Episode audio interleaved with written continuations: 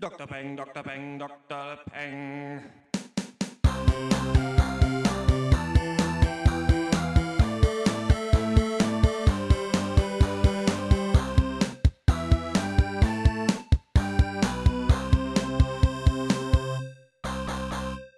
Hallo und herzlich willkommen zum 23. Pencast von drpeng.de Pop und Geist Hashtag Deutschlands bester Filmcast. Heute reden wir über das Rachedrama Blue Ruin, den Sci-Fi Brainfuck Predestination mit Ethan Hawke sowie die neue HBO-Miniserie Olive Kitteridge. Mein Name ist Dr. Schwarz und wie immer rede ich mit Dr. Eck, Von Nikolaus. Dr. Snips Hallo. und äh, Dr. Loco. Hallo. Und damit kommen wir zu den Film-News und die erste ist schon eine sehr erfreuliche, denn äh, der Film Jodorowskis Dune, den wir auch schon im Pencast besprochen haben, ist auf der Oscar Documentary Shortlist zusammen mit 15 anderen Filmen, zum Beispiel dem hochgelobten Life Itself und der Edward Snowden Dokumentation Citizen 4. Die werden jetzt von der Academy nochmal evaluiert und dann kommen halt die fünf nominierten Filme dabei raus. Und viel wichtiger, er ist nämlich auch auf der Shortlist zum Dr. Peng Film des Jahres. Ja.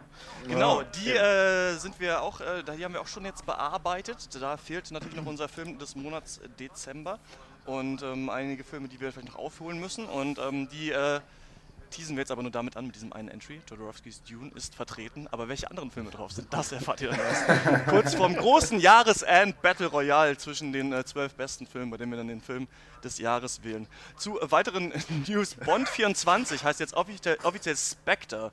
Das ist der Name der Geheimorganisation aus den alten Teilen mit Sean Connery. Christoph Waltz spielt tatsächlich mit, ebenso wie Dave Bautista als äh, dessen Handlanger.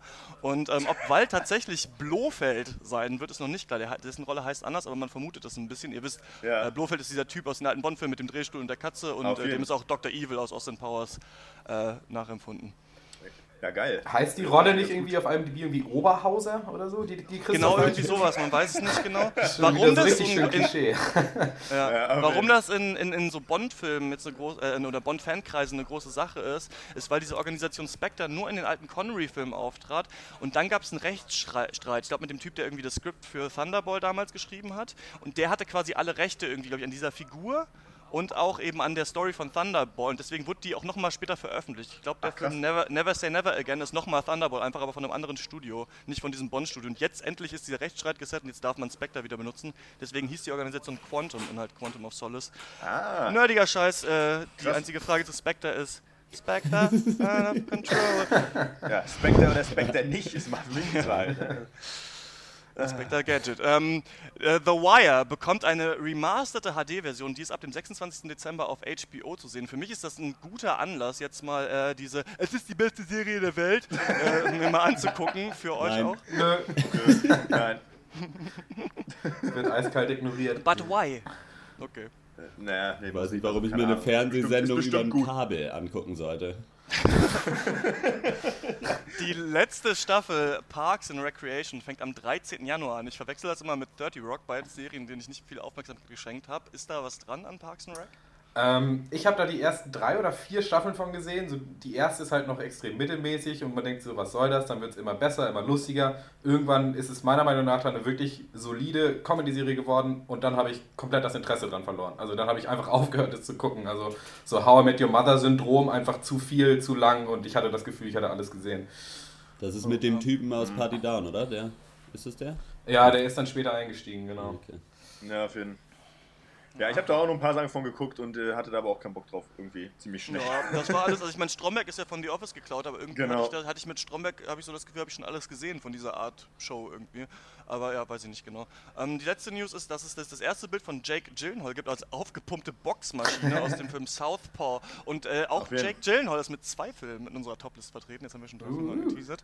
Ähm, Und das fand ich wirklich herrlich, nachdem wir Nightcrawler gesehen haben, ja, wo er so super runtergemagert ist, dass jetzt dieses Bild auftaucht, wo einfach diese krasse Maschine ist und äh, weiß ich nicht, ich finde es herrlich, dass Gyllenhaal sich einfach da so in seine Rollen reinlebt und auch bis jetzt also in der letzten Zeit wenig Ja. verkackt hat, was Filme angeht, muss man sagen. Ja, auf jeden Ja. Ich habe gerade heute Nacht geträumt, dass meine Eltern mir erzählen, dass Nightcrawler richtig beschissen war und ich habe mich geschämt dafür, dass ich ihn empfohlen habe. Bin schweißgebadet Schäm dich aufgewacht. lieber für deine Eltern hier im Podcast. los? Die sollen den nochmal anhören ne? und dann werden die mal sehen, dass es doch ein guter Film ist. Ach hier, guck mal, eine News gibt's doch. Der Trailer zum neuen äh, Terminator-Film ist online. Habe ich geguckt, der sieht richtig beschissen aus. Äh, Ja, so aber jetzt aber auch mit, mit, mit Christian Bale na, noch? Oder, äh, was- Nee, nee, das war so eine, das war ja so ein Zwischending jetzt wieder mit Arnold. Arnie als äh, Terminator. Und ich glaube, das ist so ein bisschen wie bei diesem Star Trek Reboot, dass jetzt quasi nochmal jemand überlegt, zurück in der Zeit zu reisen. Und dann wird dieser Ursprungsterminator getötet und dann passiert irgendwas anderes und man Möglicher- weiß es nicht so genau. Aber hier, äh, Where Are My Dragons ist auch mit äh, vertreten. Ähm, Ah, Khaleesi was, aus Game of oder? Thrones spielt äh, Sarah Connor, genau. Ja. ja vielleicht vielleicht wird, reist der Eth- Ethan Hawke nach Zeit zurück, möglicherweise, um den Terminator dann zu zerstören. Ist Das k- äh, kann sein, deswegen kommen wir jetzt nicht zum Film, in dem Ethan Hawke mitspielt, sondern zu Blue Ruin, einem Rachedrama. Worum geht es da? Äh, Blue Ruin, ja. Äh, es geht um Dwight Evans, einen obdachlosen Landstreicher, der in seinem Auto lebt und äh, Essen aus Mülltonnen fischt. Und äh, Dwight Evans erfährt eines Tages, dass Wade Cleland, der Mörder seiner Eltern, äh, bald aus dem Gefängnis entlassen werden soll. Und äh, Dwight fährt daraufhin zurück in seine alte Heimat in tiefstes Hillbilly-Territorium nach Virginia und äh, beobachtet dann, wie Wade von seiner Familie vom Ge Gefängnis abgeholt wird. Äh, er verfolgt dann die ganze Sippe bis in eine Bar und nachdem er zu unfähig ist, eine Pistole zu klauen, ersticht er Wade kaltblütig auf der Toilette der Bar mit einem Messer. Äh, das Ganze passiert natürlich nicht unbemerkt und Dwight flieht Hals über Kopf zu seiner Schwester. Und im Gespräch mit ihr stellt sich raus, dass die, die Clelands den Mord an Wade nicht zu, bei der Polizei gemeldet haben, was natürlich im Umkehrschluss bedeutet, dass auch sie ihrerseits auf blutige Rache aus sind. Und äh, so entwickelt sich dann zwischen Dwight und den Clelands eine klassische gewalttätige Familienfehde. Soweit zu Blue Ruin. Was haltet ihr davon? Ja, Blue Rune besticht so durch seine Straightforwardness. Das ist so ein Wort, was ich jetzt schon echt oft benutzt habe in den letzten Packers. Straightforward. Man kann vielleicht auch Gradlinigkeit sagen oder Konsequenz. Und ich finde eben in, in diesen Faktoren gleicht er auch vielen anderen Indie-Filmen, die wir dieses Jahr Finde ich geguckt auch, haben. ja. Und ich finde Ja. es ziemlich interessant und ich glaube, dass das so ein bisschen mit Drive auch nochmal so einen neuen Anfang gefunden hat. Dass du einfach Filme machst, die sind klar und deutlich, du weißt, was die wollen, die gehen von Punkt A zu Punkt B und das war's dann auch. Und genau das macht er. Zum Beispiel The Rover Ja. war ein bisschen so The Battery Lock, Night Moves und in gewissem Sinne auch The Guest. Und ähm, es geht hier eben um Rache und Vergeltung und ich muss sagen, in seiner Konsequenz fand ich diesen Film großartig. Ich fand, ähm, dass hier wirklich einfach nur so ein Mann auf Rachefeldzug und dieses alte Muster gezeigt wird. Vergeltung und Rache, das kommt halt immer wieder zurück. Also das ist nie so, der, der Kreislauf der Gewalt wird sich nie, äh, nie enden wollen. Und ähm, das fand ich stark. Die Frage ist nur, äh, die sich stellt, ob dieser Film eben noch mehr zu bieten hat und wie viele, finde ich, von diesen Filmen, die einfach nur das sind, was sie zeigen, ähm, wir noch brauchen jetzt. Ja, ich fand den auch ganz gut auf jeden Fall, weil es halt eben wirklich, ja, so dieses alles Überflüssige quasi weg und wir nehmen wirklich nur diese, diesen Racheaspekt und konzentrieren uns da drauf komplett so und das funktioniert. Also das kann man auch versuchen und es klappt wesentlich schlechter, würde ich mal sagen. Mir ist vor allen Dingen, also bei mir ist jetzt auch schon eine Weile her, dass ich den gesehen habe. Mir ist vor allen Dingen aber auch der Soundtrack in Erinnerung geblieben, der das Ganze irgendwie total stimmig verpackt hat, weil das auch total unaufgeregte, so atmosphärische Musik irgendwie war. Und insgesamt kommt halt einfach ganz gut so diese Sinnlosigkeit von diesen Rachekreisläufen irgendwie rüber. Und Ja. ist jetzt nicht mein Film des Jahres oder so, aber hat also funktioniert halt ganz gut über diese düstere Ebene, die er da zeichnet und so. Also wenn man schon mal wieder Bock hat auf irgendwie Rachegeschichte klassisch, dann warum nicht Blue Ruin? Wäre so mein Statement. Ja, ja, ich finde auch, das ist ein ganz gut grimmiger Rachethriller, so der es halt irgendwie halt hinkriegt, trotz eben seines so aus, doch ziemlich ausgelutschten Genres, äh, ähm, so einen an den Sitz zu fesseln. Und das liegt aber hauptsächlich eben daran, an, genau wie äh, Dr. Äh, Schwarz ja auch schon so treffend formulierte, eben an seiner Geradlinigkeit, so Straightforwardness und eben natürlich auch Brutalität. Ne? Und ähm, aber ja, reicht, klappt, haut hin. Also ich habe ihn auch sehr genossen, muss ich sagen. Also ich kann da nur in den, in den Chor mit einstimmen. Also weil er auch nicht vorgibt, mehr zu sein, als er ist. Und er ist halt aufs Wesentliche Genau, ja. reduziert. Er gibt dir Absolut. nur das Essentiellste an Handlungen und an Charakteren. Und wie du aber auch gesagt hast, Dr. Loke, schafft er es trotzdem, dich zu fesseln. Und äh, das kann halt auch schief gehen. Er kann halt auch total dröge sein. Und einfach, und so, es ist nicht nur eine simple, fundamentale Geschichte eben kompetent erzählt, sondern es hat auch wirklich noch, finde ich, auch seinen eigenen individuellen Anstrich. Und äh, das fand ich relativ erfrischend. Also dieser, das Individuelle, finde ich, geht durch- über den Hauptcharakter Dwight, weil der ja ähm, relativ unfähig ist einfach. Also er ähm, ist zwar komplett auf Rache aus, aber er ist ja eigentlich der Situation gar nicht selber gewachsen. Also von dem technischen Total. Standpunkt nicht. Also er kann nicht mit Waffen umgehen, er ist irgendwie kein gelernter Killer, wie irgendwie der Punisher oder so. Und aber auch von dem emotionalen Standpunkt, also weil er eigentlich völlig unsicher ist in dem, was er tut. Und er ist halt nicht kaltherzig, man, also es nimmt ihn ziemlich mit, das sieht man auch in seiner Mimik sehr gut. Und äh, deswegen hat mir der Film auf jeden Fall imponiert, muss ich sagen. Ich finde auch, ich finde, dadurch packt er einen eben auch so, weil dadurch, dass er eben kein trainierter irgendwie Killer Mhm. ist, kann man selber dazu viel besser relaten und dadurch sind gewisse Momente einfach auch viel gruseliger, weil man, ja, man sich selber einfach so vorstellt, ja fuck, was könnte ich denn selber an seiner Stelle machen? Nämlich auch nichts. So, ich hätte, würde mal die Hose machen und hoffen, dass irgendwas Gutes passiert, ich irgendwie Glück habe, keine Ahnung. Ähm, ja, das, das ist, äh, äh, finde ich, sehr gut äh, herausgehoben, ja. Eben, eben der Ja, und nichts, hier, ne? steht ja diese, diese Rache am, am Mord der Eltern, steht hier im Mittelpunkt und die muss erfüllt werden. Das ist scheinbar die gesetzte Prämisse für diesen Mann. Aber wie das gemacht werden soll, das ist ihm völlig unklar. Und ich finde zum Beispiel schon am Anfang in der Szene, wo er in diesem Klo auf Wade wartet, um ihn umzubringen, wo du als Zuschauer ja nicht weißt, macht er das jetzt? Geht es jetzt den ganzen Film um, um seinen Racheakt oder was ist hier überhaupt los? Ähm, da siehst du schon die Angst Ja. in seinen Augen. Ja. Du merkst schon so, er weiß nicht, er, er zweifelt, macht er das jetzt oder nicht? Und da gibt es mehr Szenen, wo er immer so beobachtet und nicht weiß, kann ich das jetzt machen? Und irgendwann kommt natürlich auch der Punkt, und das macht den Film natürlich auch zu einem intelligenten Film, wo er sich denkt, scheiße, wir müssen doch diese Fehde auch irgendwie beenden können, wir müssen doch hier irgendwie rauskommen. Aber das Problem ist eben, dass er denkt eben, dass die Familie von Wade jetzt seine Schwester auf dem Visier hat. Ja. Und er muss jetzt quasi die, die Leute auslöschen, einfach nur um eben seine Schwester zu retten. Das ist ein Punkt, den kann man gut nachvollziehen. Das ist das, wo man sagt, es geht nicht mehr nur um Rache, sondern jetzt geht es auch um Schutz. Und ähm, das schafft der Film toll, einem dieses Dilemma zu verkaufen, diese Ausweglosigkeit der Situation, in der sich, in der sich äh, Dwight Ja, was befindet. ich auch noch ganz interessant fand, war so dieses, weil, ja, wie gesagt, er ja zwischenzeitlich auch den Versuch startet, dann an diese Familie heranzutreten und zu sagen, so, okay, jetzt sind wir irgendwie quitt. So, aber dass das natürlich für die andere Familie gefühlt überhaupt nicht so ist und es deswegen halt nicht funktioniert. Also von beiden Seiten halt auch und auch nicht funktionieren kann, so dass das beendet wird irgendwie. Das Genau. wird ganz gut gezeigt auf jeden Fall. Und irgendwann kommt ja auch raus, warum Ja. überhaupt der äh, Wade äh, vermeintlich den Vater äh, von, äh, von Dwight umgebracht hat und auch die Mutter. Und ähm, dann kriegen wir auch nochmal eine neue Perspektive eben auf das, was damals passiert ist, was irgendwie auch nur eine Lappalie war, die dieses Verbrechen aufgelöst hat. Und so merkst du eben, wie beide Familien, beide Seiten mit diesem äh, Verbrechen irgendwie anders umgehen und anders geleben, äh, lebt gelernt zu haben. Und das merkst du auch, als Wade aus dem Gefängnis kommt und seine Familie umarmt. Und das ja eigentlich irgendwie ein schöner Moment ist, dass jemand endlich wieder zurück ist. Mhm. Und ähm, gleichzeitig siehst du das aber aus der Rolle von Dwight, der sich denkt, Ja. diesen Typ muss ich jetzt töten. Und das ist, diese Ambivalenz so, finde ich ziemlich spannend an dem Film. Und es ist auch gut erzählt. Also ich meine, was natürlich die Kehrseite sein kann an sehr simplen Geschichten ist, dass, oder wie es diese Filme auch so an sich haben, dass halt vermeintlich nichtssagende Szenen, also wirklich von Anfang bis Ende ausgespielt werden und nicht alle paar Minuten halt was passiert oder nichts äh, da ist, wo du dich irgendwie dran klammern kannst als Zuschauer. Aber da finde ich ihn auch wirklich sehr kompetent, weil er wirklich wenig von diesen, sag ich mal, Down-Phasen hat, in denen die Spannung komplett verloren geht, eigentlich fast gar nicht. Ja.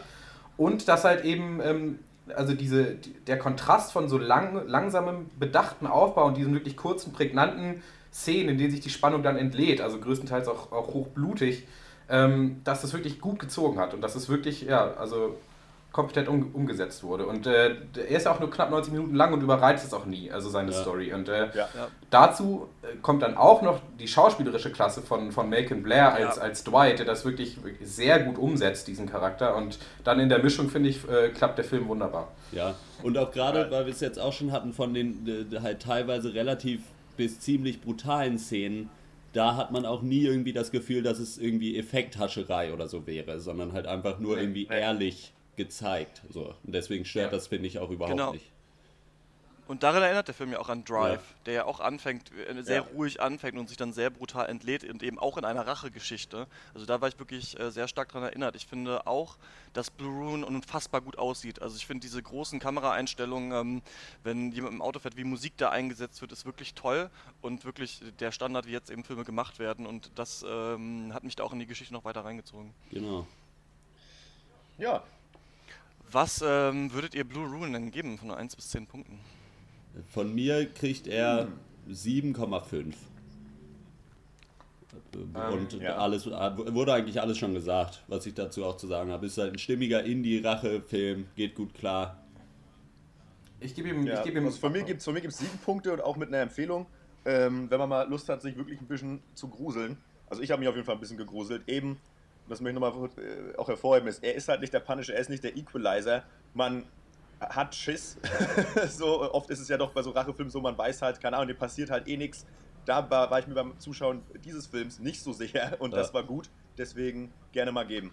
Ich gebe ihm 8 von 10, weil er, weil er das schafft, was er versucht, aber ich würde ihm jetzt irgendwie nie, glaube ich, 10 von 10 geben, weil er eben auch wirklich nur sehr wenig versucht.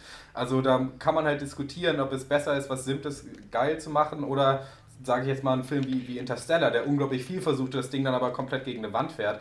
Also kann man das vergleichen, sollte man das vergleichen, weiß man nicht. Aber ich gebe dem Film auf jeden Fall 8 von 10. Von mir gibt es auch 8 von 10. Das ist, 8 von 10 ist für mich immer schon so, es ist schon ein besonderer Film. Also ist, bei 7 ist alles ziemlich gut, aber es kommt irgendwie sonst nichts mehr. Und ähm, 8 von 10 würde ich sagen, doch, hat der, Film, hat der Film auch verdient. Das ist ein besonderer Film, den ich äh, schon auf der Liste habe, den ich Leuten empfehlen würde, die äh, Lust auf sowas haben. Aber ich weiß nicht, an wie viel davon ich mich noch erinnern kann können werde, irgendwie in zwei Monaten mhm. oder so. Also deswegen, ich finde, vielleicht hätte man noch eine andere Ebene reinbringen können. Aber ähm, ja, sehr gutes Genre-Kino, aber auch ein Genre, das vielleicht langsam ausgereizt ist. Mal schauen, weil ich mich immer frage, wie viel von diesen Filmen, die klar abgesteckt sind und dann einfach nur machen, was sie wollen, brauchen wir jetzt noch oder ähm, sollten wir vielleicht wieder in eine mhm. andere Richtung gehen. Ähm, in eine andere Richtung geht auf jeden Fall der nächste Film, den wir besprechen. Das ist äh, Predestination. Und das ist ein Film der Spirik Brothers und eine Verfilmung der 1958 erschienenen Kurzgeschichte All You Zombies von Robert A. Heinlein, Hein, Heinlein. ähm, der gilt zusammen mit Isaac Asimov, der hat iRobot geschrieben, und Arthur C. Clarke, 2001 äh, Space Odyssey, ähm, als einer der Big Three der großen Science-Fiction-Autoren. Ähm, Heinlein hat selber zum Beispiel das Buch des Starship Troopers geschrieben, wo ich gar nicht wusste, dass dieses Popcorn-Kino tatsächlich eine, eine, ordentliche Science-Fiction-Vorlage hat. Vielleicht sollte man sich die mal reinziehen. Im Film begleiten wir einen zuerst Namenlosen auf seiner Zeitreise. Er arbeitet für das Temporal Bureau. Das ist ein die, das Zeitreiseagenten in die Vergangenheit schickt, damit sie dort Verbrechen verhindern, bevor sie passieren. Das kennen wir ähnlich schon aus der Terminator-Reihe, aus Looper und natürlich Minority Report. Unser Protagonist versucht verzweifelt, den sogenannten Fizzle-Bomber davon abzuhalten, 1975 ein Gebäude zu sprengen. Da werden nämlich äh, 11.000 Menschen sterben bei dieser Sprengung. Beim Versuch wird der Agent allerdings schwer im Gesicht entstellt und von einer unbekannten Person gerettet. Der reist dann wieder in die Zukunft, ins Jahr 1992 und sein Gesicht wird rekonstruiert. Und deswegen habe ich jetzt nicht gesagt, von wem der gespielt wird, denn wir wissen es vorher nicht, aber nach der Rekonstruktion des Gesichts ist es Ethan Hawke. Wie er vorher aussah, wissen wir, wissen wir nicht. Hawk reist dann für One Last Job nochmal zurück in die 70er, um an einer Kneipe zu arbeiten und dort den Fizzlebomber ausfindig zu machen. Und eines Tages gerät er ein Gespräch mit, in ein Gespräch mit einem Kunden, der schreibt für Geld so Beichtbriefe an Frauenzeitschriften unter dem Nickname The Unmarried Mother. Als Hawk ihn fragt, wie er sich denn so gut in Frauen hineinversetzen könnte, erzählt ihm die Unmarried Mother seine Lebensgeschichte, die sich ganz schön gewaschen hat. Und was das alles irgendwie überhaupt noch mit Zeitreisen zu tun hat, das fragt man sich als Zuschauer auch, bis der Film vom Leder und dem äh, Zuschauer die Socken auszieht. Sollte Predestination ein Kinobesuch unserer Zuschauer vorbestimmt sein? Dr. Loco. Ja, also ich habe mich auch gefragt, was das noch mit Zeitreisen zu tun haben soll und dann auch ausgemacht. Also ich mich war wirklich sauer bei, beim Gucken. Also äh, das hatte gar nichts damit zu tun. Ähm, ähm, nee, ist ein total irgendwie, ich weiß nicht, ich fand den Film total super. Ähm, so ein tolles irgendwie, ja, man kann fast sagen, so Kammerstück eigentlich. Ähm, äh, mit sehr überzeugenden Schauspielern, zumindest meiner Meinung nach. Also Ethan Hawke hat mich mal wieder begeistert. Ähm, wo ich einmal dachte, dass er eigentlich nichts anderes kann, außer die eine Rolle aus Training Day, die er dann irgendwie in jedem seiner Filme spielt. Ähm, ja, wir haben hier einen interessanten Plot und für mich ist der Film so äh, mein persönliches Christopher Nolan-Erlebnis äh, in diesem Jahr. Ähm, und äh, ja, cooles Nummer. ähm, Habe ich auch in der Form so noch nie gesehen, muss ich sagen, die, die Story. Ja. Also für mich einzigartig, faszinierend und auch bemerkenswert gut umgesetzt, wenn auch nicht perfekt, finde ich. Und, aber es ist nicht nur die Story an sich, die den Film für mich besonders macht, sondern eigentlich die Art, wie sie erzählt wird. Also so die Ver Vermischung ja. aus alt und neu, würde ich das mal nennen. Also die komplette erste Hälfte des Films ist eigentlich äh, relativ breit, breit getretenes Setting. Zwei Leute sitzen in der Bar, trinken ein paar Gläschen zusammen, der eine erzählt dem anderen eine Geschichte, dann auch so im so richtigen Oldschool Voice-Over-Stil. Also so, alles fing an, als ich noch ein Kind war. Ich bin im Waisenhaus groß geworden. Mir war immer klar, dass ich anders war als die anderen Kinder. Und du denkst sich so, was ist das denn jetzt? Das ist doch wirklich der älteste Scheiß. Und dann aber wirklich, äh, dann, dann ist er fertig mit dieser Geschichte und dann geht es nahtlos über in, in Teil 2, einfach Sci-Fi, Zeitreise, Mindfuck. Und das, äh, diesen Kontrast fand ich herrlich, muss ich sagen. Und das hat ja. mir richtig Spaß gemacht. Äh, nee. Stimmt, stimmt alles nicht, was ihr gesagt habt. Also mich hat er alles andere als umgehauen, muss ich sagen. gerade die ersten 45 Minuten, wo die beiden einfach nur in der Kneipe sitzen und dann, ja, und früher und ich bin so und so, hat mich überhaupt nicht interessiert. Und dann, mir war es auch nicht, weiß nicht, nicht shocking genug. So dann die, der zweite Teil. Und irgendwie war ich hab, saß am Ende da und dachte mir so, was will dieser Film von mir? So was, wo ist hier, was ist die Take-Home-Message? So, weiß ich nicht. Die Take-Home-Message für mich ist einfach, ähm, dass man sich nochmal dieses Zeitreise-Paradox, was es eben gibt durch Zeitreise, dieses typische Grandpa-Problem, irgendwie du wirst es, wenn du irgendwie dich selber tötest in der Vergangenheit und so weiter und dann äh, lebst du dann noch oder nicht Ja. und was ja jeder Zeitreisefilm irgendwie hat und was ja eigentlich keinen Sinn macht. Und ich finde, dass Predestination und auch schon die Kurzgeschichte eben, die habe ich äh, dann auch gelesen, sich einfach rausnimmt zu sagen, okay, ihr kennt das Problem und jetzt geht's richtig los. So, Ja, jetzt machen wir, jetzt erzählen wir euch mal was und das hast du eben nicht auf dem Kieker. Ja. Und ähm, was ich auch interessant finde, ist, dass es eben nicht so um so Time-Cop-Scheiße geht, wie ich dachte, dass der, dass es noch, dass der Trailer es eben einem Ja. erzählen will. Wir reisen in die Vergangenheit, wir versuchen Verbrechen zu klären. Das sind halt die coolen 70s und irgend so. Future-Setting. Schon das Poster sieht so aus wie überhaupt nichts in dem Film. Also da ist Ethan Ja. Hawke drauf und so ein komischer blauer Tunnel. Man weiß überhaupt nicht, was los Ich, ich ist. finde auch, wenn man die Kurzbeschreibung liest, hat man keinen Bock irgendwie. Also Ja. ich zumindest nicht. Das klingt total stupide. Entschuldigung. Vor allem nach Looper und auch nach Interstellar und so denkt Ja. man sich ja so, okay, schön, dass nach Zurück in die Zukunft jetzt Zeitreisefilme wieder da sind, aber so langsam reicht auch. Und da fand ich den echt erfrischend, obwohl der von 1958 ist, also ist auf jeden Fall die Geschichte. Und er sagt, okay, aber what if I told you this? So, was wäre, wenn Ja, ich dir das jetzt so- mal erzähle, was hier passiert? Und warte kurz, ähm, das fand ich da ganz interessant. Ich frage mich nur, ob das am Ende wirklich alles so zusammenkommt. Ich denke nicht. Also da sind dann relative Logiklöcher. Natürlich kannst du immer wie bei Lupert sagen, ja, hier geht es um Zeitreise und wenn wir uns hier noch länger beschäftigen, dann sitzen wir hier ewig und ich muss dir irgendwas aufmalen. Auf dem Diagramm. Das Diagramm kann man sich übrigens kann man sich angucken im Internet. Aber äh, ich, das finde ich einmal, der hält nicht so komplett seiner eigenen Story stand. Und was ich finde, und da würde ich, ich auch gerne, bevor äh, Dr. Eck weiterredet, was, was ihr davon äh, haltet, könnt ihr danach sagen. Ähm, wie viel früher im Film wusstet ihr jetzt wirklich, was der Punkt ist? Denn ich finde, äh, am Anfang denkt man sich, ja, das ist bestimmt so und so.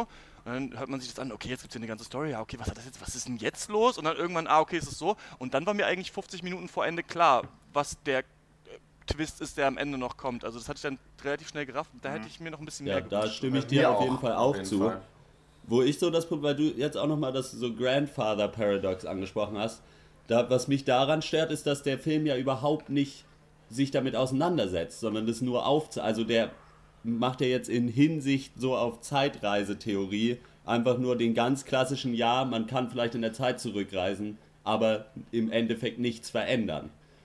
So, und das ist mir einfach dann, also, keine Ahnung, das bringt mir nichts, mir das anzugucken, hatte ich das Na gut, Gefühl. aber, aber da geht es ja eben halt, dieses ne, Predestination, so was kannst du überhaupt verändern, selbst wenn du dich möglicherweise sozusagen umbringst äh, oder sozusagen, wenn du halt halt ändern könntest, so, das, äh, sozusagen, es gibt eine Vorbestimmung, das erfüllt sich halt so oder so, ne?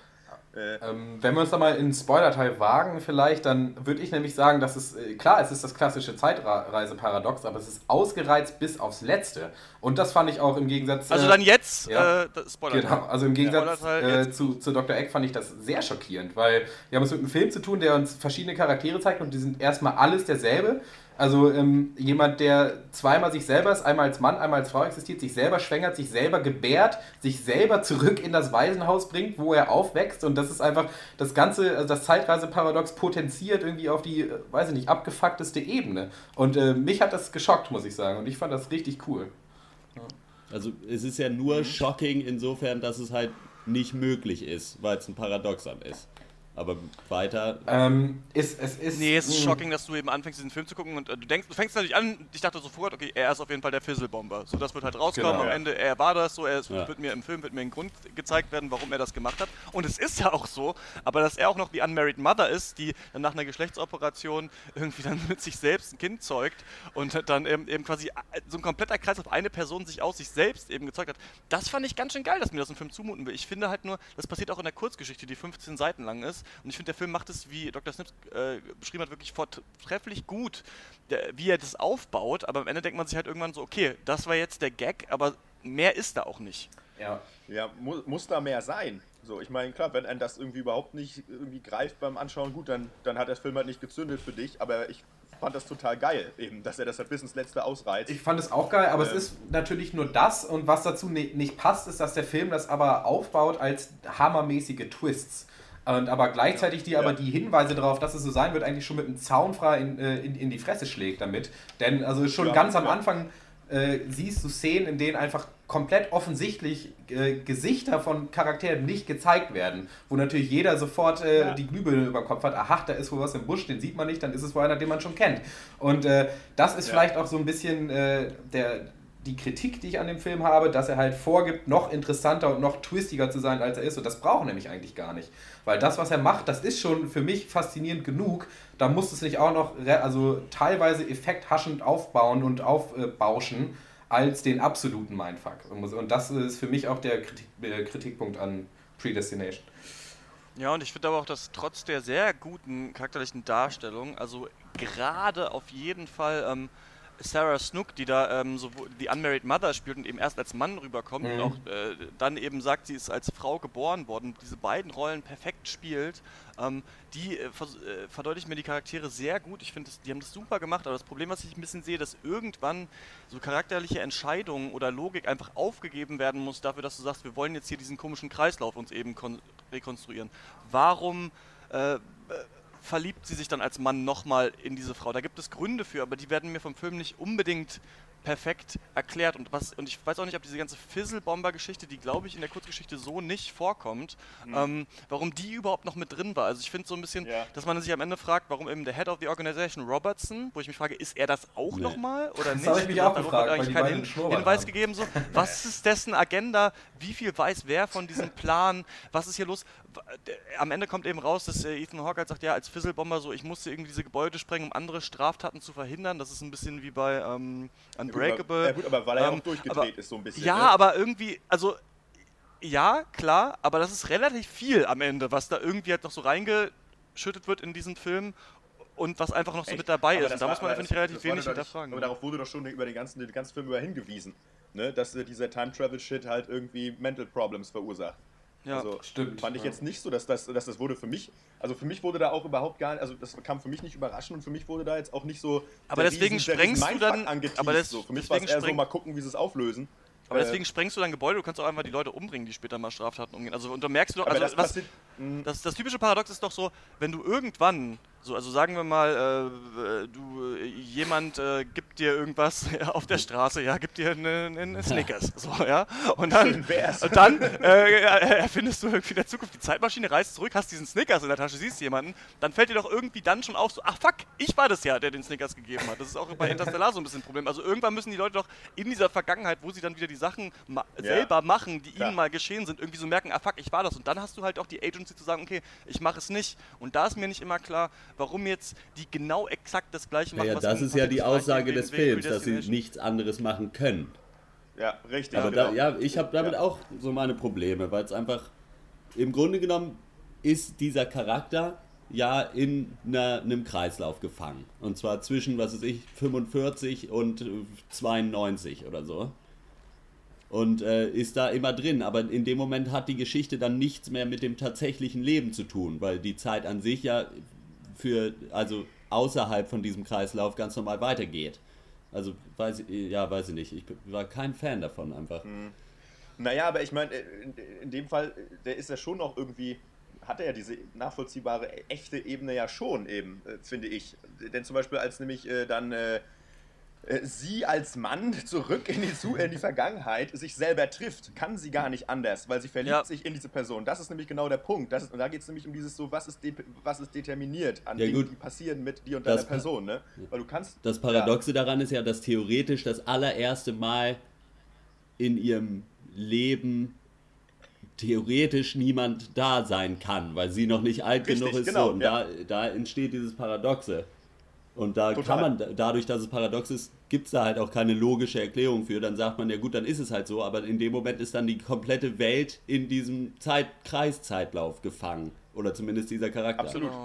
Aber da finde ich trotzdem eine schöne, also eine super coole Idee, weil die auch diese Geschlechtsumwandlung, warum das passieren muss, auch ganz gut im Film so erklärt wird. Also das ist Ja. natürlich eigentlich nur irgendwie ein Mittel, wo sich jemand vorher dachte, okay, fuck, wenn, wenn ich das jetzt aufbauen will, dann brauche ich ja einen Mann und eine Frau. Und wie kann ich das irgendwie hinkriegen, Ja. dass es Sinn macht? Aber ich finde auch diese Liebe dann, dass du auch, also erstmal könnte man sich in sich selbst verlieben, weil man liebt sich ja an sich selbst schon, also mit so gesundem Menschenverstand sollte man das auf jeden Fall ein bisschen tun.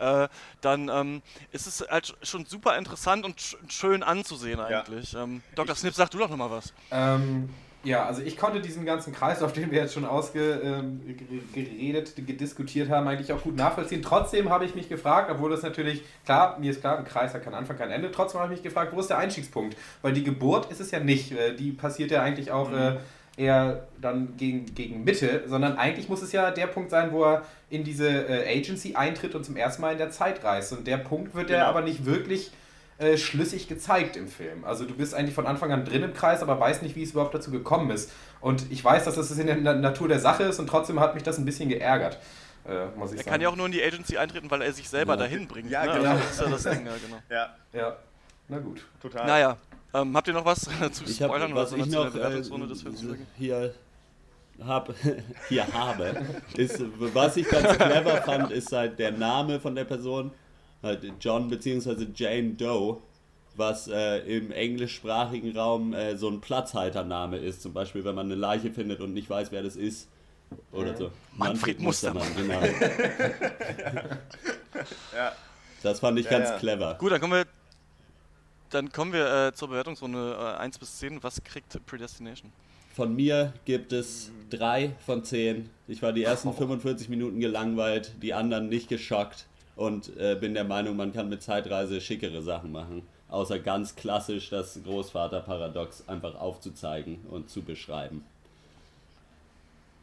Von mir gibt es 8,5 von 10, weil ich den hoch innovativ fand in seinem Umgang mit dem bekannten Paradox. Äh, mir ist am Ende ein bisschen zu äh, unnötig effektbeladen war, aber es macht auch nichts, würde ich trotzdem jedem empfehlen. 8,5. Ja, von mir auch 8,5. Ähm, fand ihn sehr unterhaltsam, fand es, fand es auch schön, dass so eine Idee ne, die Gelegenheit bekommt, verfilmt zu werden.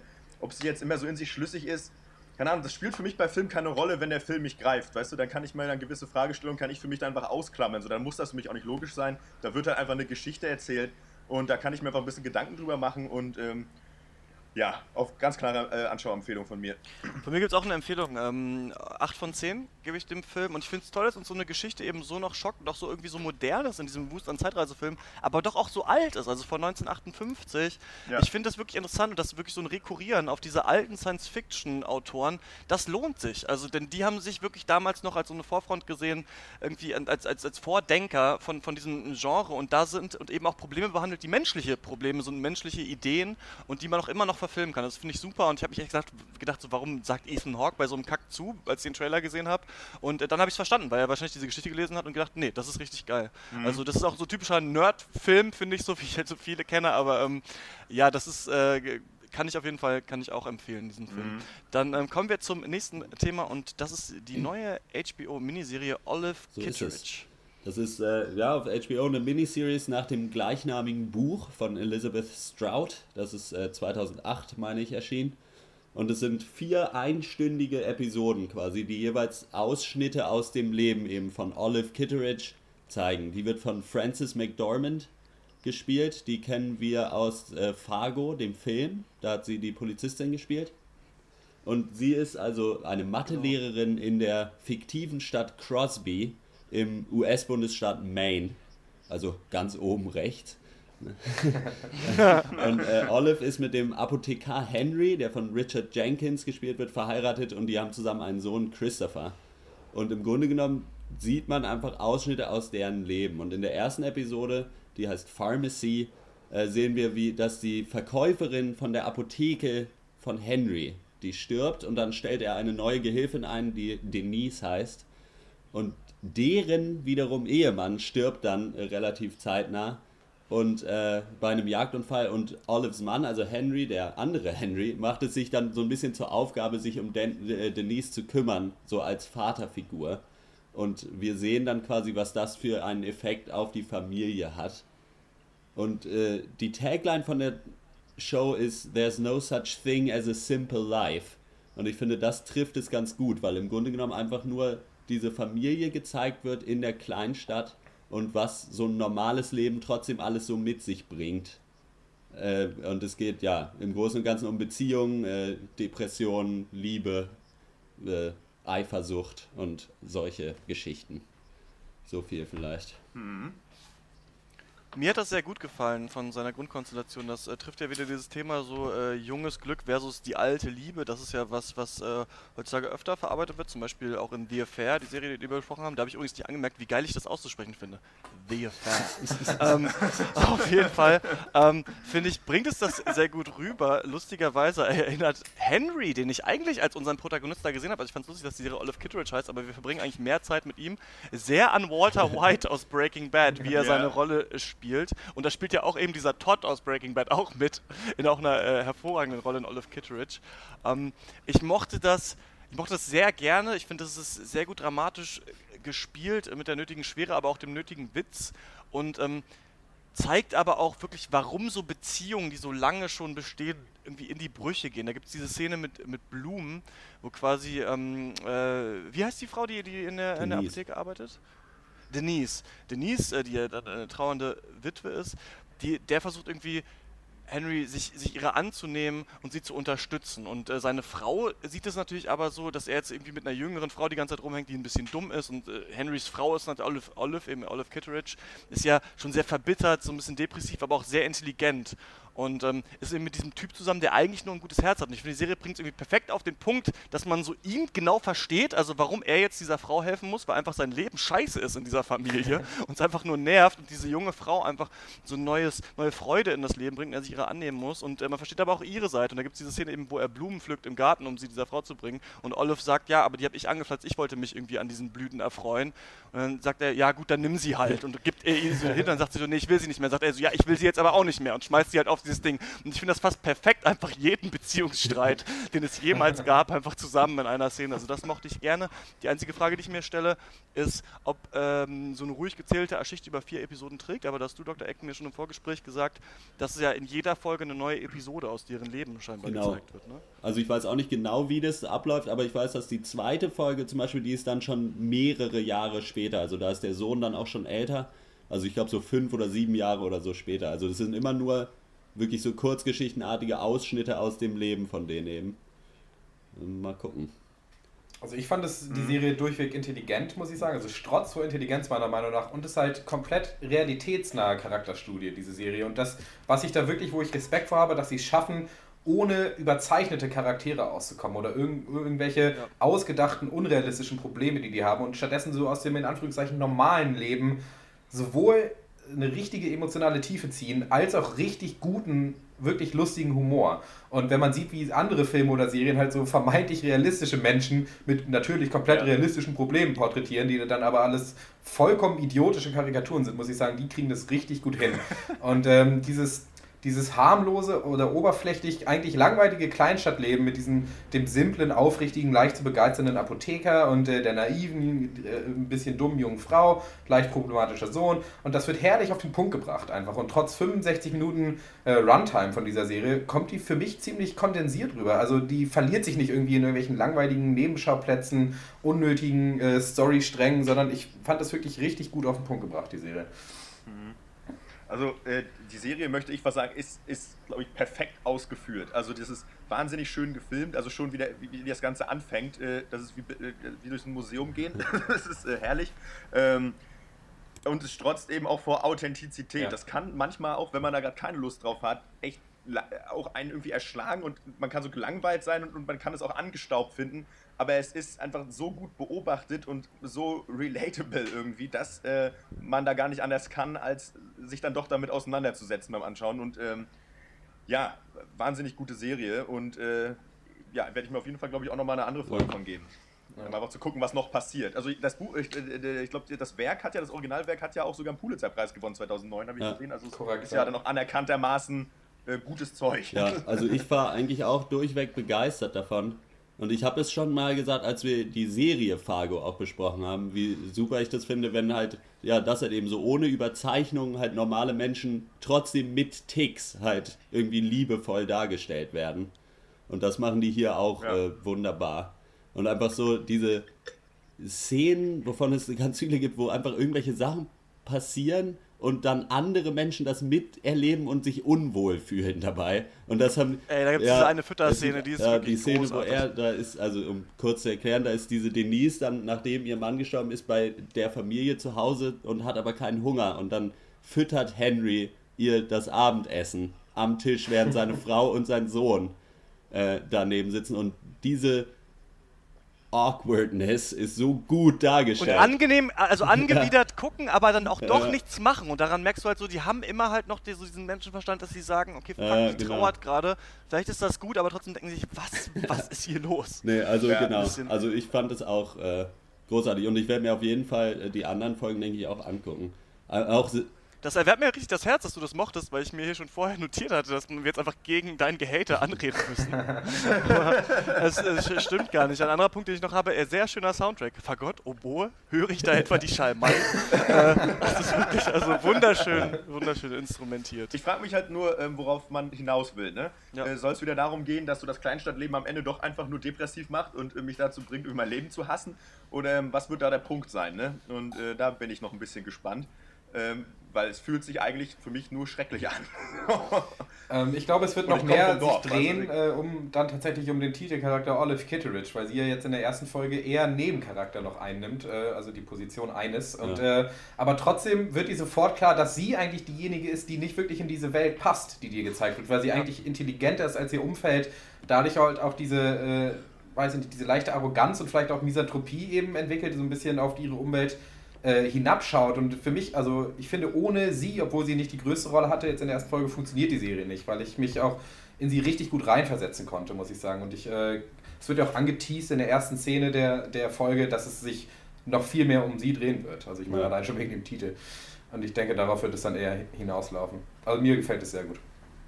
Ja, schöne Idee auf jeden Fall, genau die Serie Olive Kitteridge zu nennen und sie dann aber erstmal als Nebencharakter Mhm. zu, zu etablieren. Sehr gut, und man ja. fragt sich eben schon, was, was, was dann dabei rauskommt. Ja, von mir gibt es auf jeden Fall äh, eine Empfehlung für so ein schönes, äh, super ausgespieltes und super durchdachtes Sozialdrama.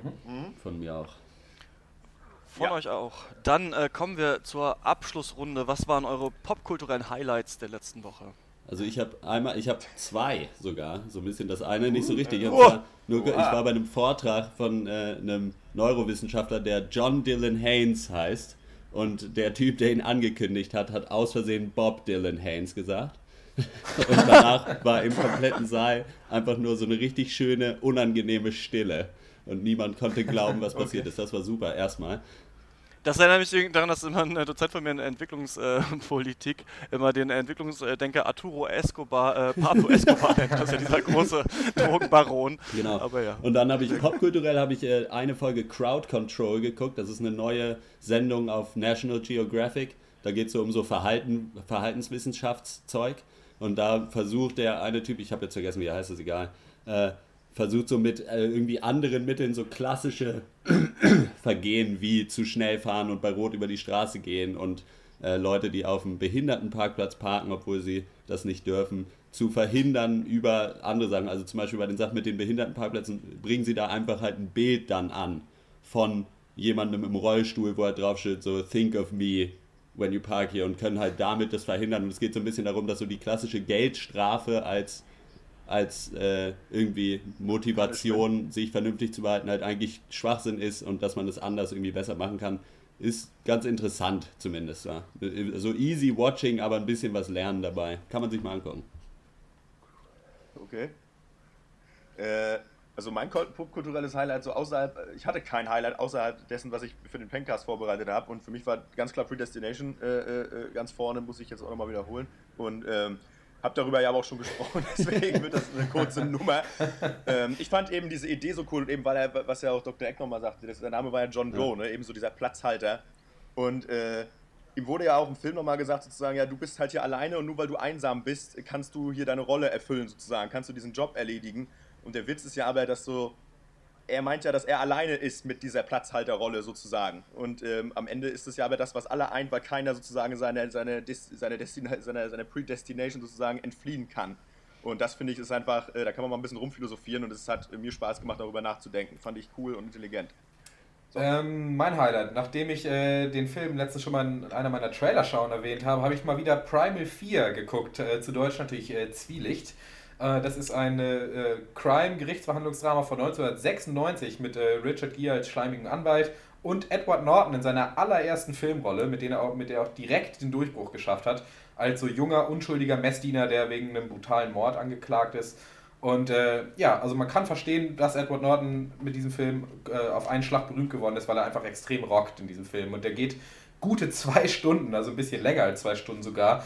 Und man muss durch einen nicht enden wollenden Aufbau durch, den man wahrscheinlich nur genießen kann, wenn man auf so Gerichtsscheiße überhaupt steht. Aber die zweite Hälfte ist eher allererste Sahne. Also falls ihr den noch nicht gesehen habt, wo er schon sehr alt ist, kann ich den jedem empfehlen, weil der hat auch einen der besten Twists aller Zeiten, der Film. Ja. Muss man denn muss man denn, um den, zu, um den zu verstehen, Primal 1, 2 und 3 auch geguckt haben?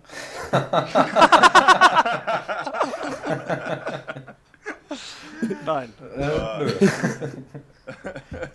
Ich habe mir einen Anime-Film am ähm, Sonntag angeguckt und äh, der heißt auf Englisch Wolf Children und auf Deutsch Ame und Yuki, die Wolfskinder. und ähm, das ist eigentlich ein Anime-Film, auch für Leute, die vielleicht die doch gar nicht so Berührungspunkte mit Animes haben. Leider geht es aber doch um auch Menschen, die gleichzeitig Wölfe sind. Die sehen leider so ein bisschen aus wie so Cartoon-Hunde von Disney. Das ist so einer meiner größten Kritikpunkte daran. Aber es ist ein Film mit unglaublich viel Herz, der mich sehr an Boyhood erinnert hat. Es geht um eine Mutter, die eben zwei Kinder aufzieht und ähm, äh, da merkst, merkst du wirklich mal, wie auch in einem Cartoonfilm Kinder auch wirklich als Kinder geschrieben werden können und eben durch ein Leben gehen müssen und äh, du siehst immer, wie sie älter werden, was für Probleme sie in der Schule haben und so weiter und wie sie, wie am Anfang du denkst, das eine Kind ist eben so und das andere ist so und dann merkst du, dass sie sich doch wieder verändern und ganz, zu ganz anderen Menschen werden und der ist mit sehr viel Herz gemacht, wunderschönem Soundtrack, toll gezeichnet auch und äh, den kann ich, kann ich jedem auch nur empfehlen. und äh, das zweite Highlight ist das Album Big Bad Birds, der Hip-Hop-Combo äh, Engelbirds. Das ist äh, die Hip-Hop-Crew um äh, DCV DNS. Das ist ein Rapper, den ich eigentlich richtig scheiße finde. Ähm, und äh, ja, die hauen einfach die krassesten Buster Rhymes, Double Rhyme Flows raus und ich finde es wirklich unglaublich. Es ist richtig hart, richtig schnell gerappt und angenehm unironisch. Habe ich auch im Mixtape Monday schon empfohlen, das Lied Wadadadada Dang. Ähm, herrlich. Äh, wer, weiß ich nicht, wer auf so Ghetto Gangster Rap äh, steht, der aber nicht irgendwie so komplett zur Scheiße verkommt wie bei äh, Bushido und Konsorten, äh, der kann sich das auf jeden Fall. Ja, die haben ja zusammen mit so. Genetik jetzt äh, endgültig das Saarland als die West Coast Deutschlands etabliert. genau. Dann äh, war es das mit dem 32. Packers. Wir hören uns im 33. wieder. Geht doch, äh, wenn ihr euch das gefallen hat, auf iTunes und abonniert uns oder gebt uns eine gute Sternebewertung und äh, bleibt natürlich auch Dr. Peng gediegen. Damit sind wir raus. Bis zum 33. Auf Wiedersehen.